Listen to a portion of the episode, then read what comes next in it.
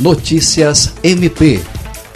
A Procuradora-Geral de Justiça do Ministério Público do Estado do Acre, Cátia Rejane de Araújo Rodrigues, recebeu nesta segunda-feira, dia 19, a deputada federal Perpétua Almeida, com quem tratou sobre a alocação de emenda parlamentar, recurso extra orçamentário, para fortalecer a atuação do Ministério Público através de seus projetos.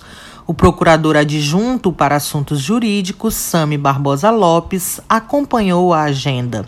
Dentre os pedidos e projetos apresentados pela chefe do MP Acriano, a parlamentar se comprometeu em apoiar o desenvolvimento de um dos projetos da instituição voltado para o combate à violência contra a mulher além de se comprometer em tratar junto à bancada federal acriana sobre a necessidade de alocação de recursos para a construção das unidades do Ministério Público no interior do estado.